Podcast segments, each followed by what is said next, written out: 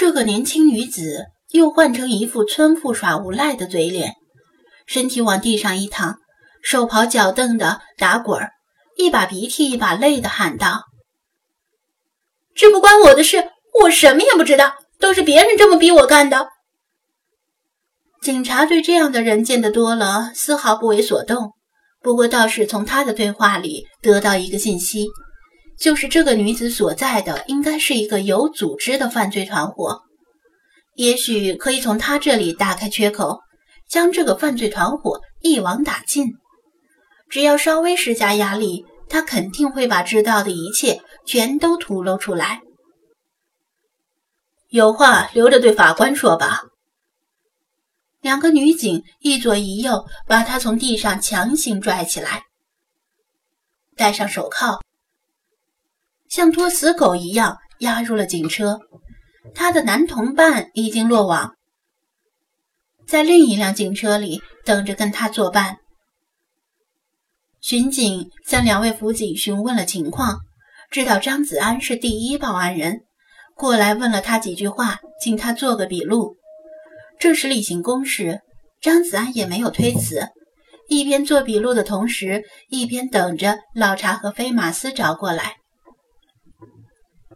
在交谈中，张子安得知前几天也有人报警，从年龄和衣着特征判断，嫌犯就是同一拨人。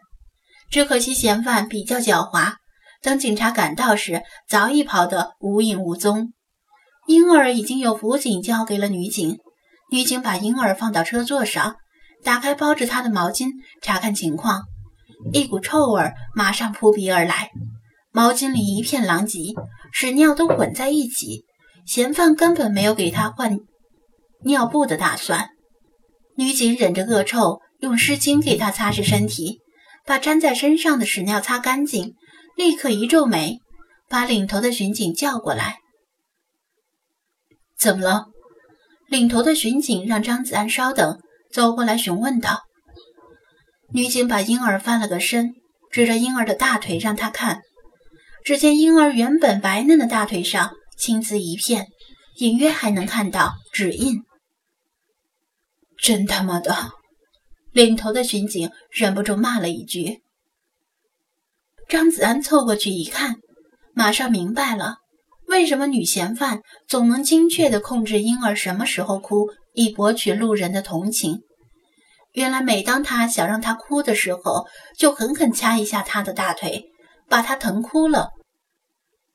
脸不相干的女警看了都心疼的不行，说：“幸亏及时把这伙人抓住了，否则再这么掐几天，肌肉都可能被掐得血液流通不畅而坏死。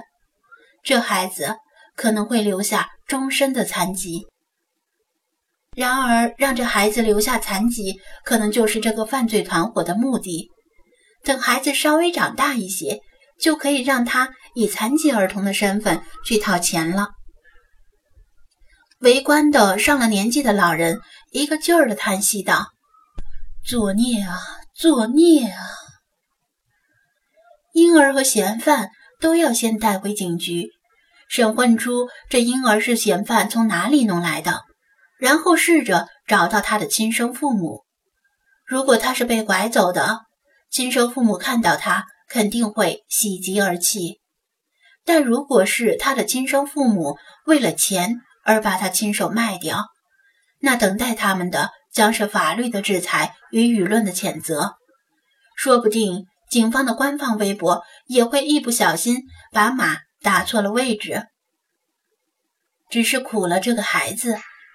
至于嫌犯身后的犯罪团伙，警察保证将会追查个水落石出，尽量不放过任何一个。围观的路人贡献出几块干净的毛巾，把婴儿重新包裹上，以防着凉。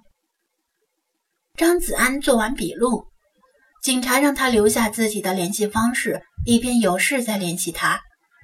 围观的路人渐渐散去，警车也驶向警局。两个连姓名都不清楚的辅警已经不知何时悄悄离开了，现场只剩下张子安一个人。准确地说，头上还有一只鸟在陪着他。子安，老朽来迟一步，出了什么事儿？为何突然离去？这时，老查和飞马斯才姗姗赶到。毕竟首都人流量太大，有一段路程，张子安还是坐着电动自行车后座上。菲马斯嗅闻气味并不顺利，因此现在才与他会合。他们不知道出了什么情况，一路心急如焚，马不停蹄地赶过来。菲马斯跑得气喘吁吁，吐着舌头散热。张子安也挺累了，找了个长椅坐下来休息，让他们也坐下来歇一会儿。不甘寂寞的理查德把事情的经过添油加醋地讲述给老查和菲马斯。老查的脸上闪过一丝愤慨：“老朽以为只有旧时代才会有此等无耻败类。”想不到，在如今的盛世之中，竟然也有如此令人扼腕长叹之事。菲马斯喘息均匀，问道：“那个孩子没什么事儿吧？”“孩子还好，没什么大碍。在找到他亲生父母之前，警察应该会好好照顾他的。”张子安答道：“那就好。”这已经是不幸中的万幸了，菲马斯放心了。老查赞赏地说道：“子安，此事你应对得当，处事灵活机警。最难能可贵的是，举手投足之间便扭转舆论，颇有大将之风。婴儿能够得救，全是出于你一念之仁。”张子安被夸得不好意思，笑道。不是我一个人的功劳，如果没有两位交警和辅警的帮忙，今天这事儿就麻烦了。另外还苦了你们两位，绕了不少圈子才找来吧。老查呵呵一笑，正想回答，突然耳朵一动，警觉地回头望去。一念之仁，呵呵，恐怕是妇人之仁吧。一道充满戏谑的声音从不远处突然传过来，张子安和菲马斯同时一惊，心说是谁听到了老查说话？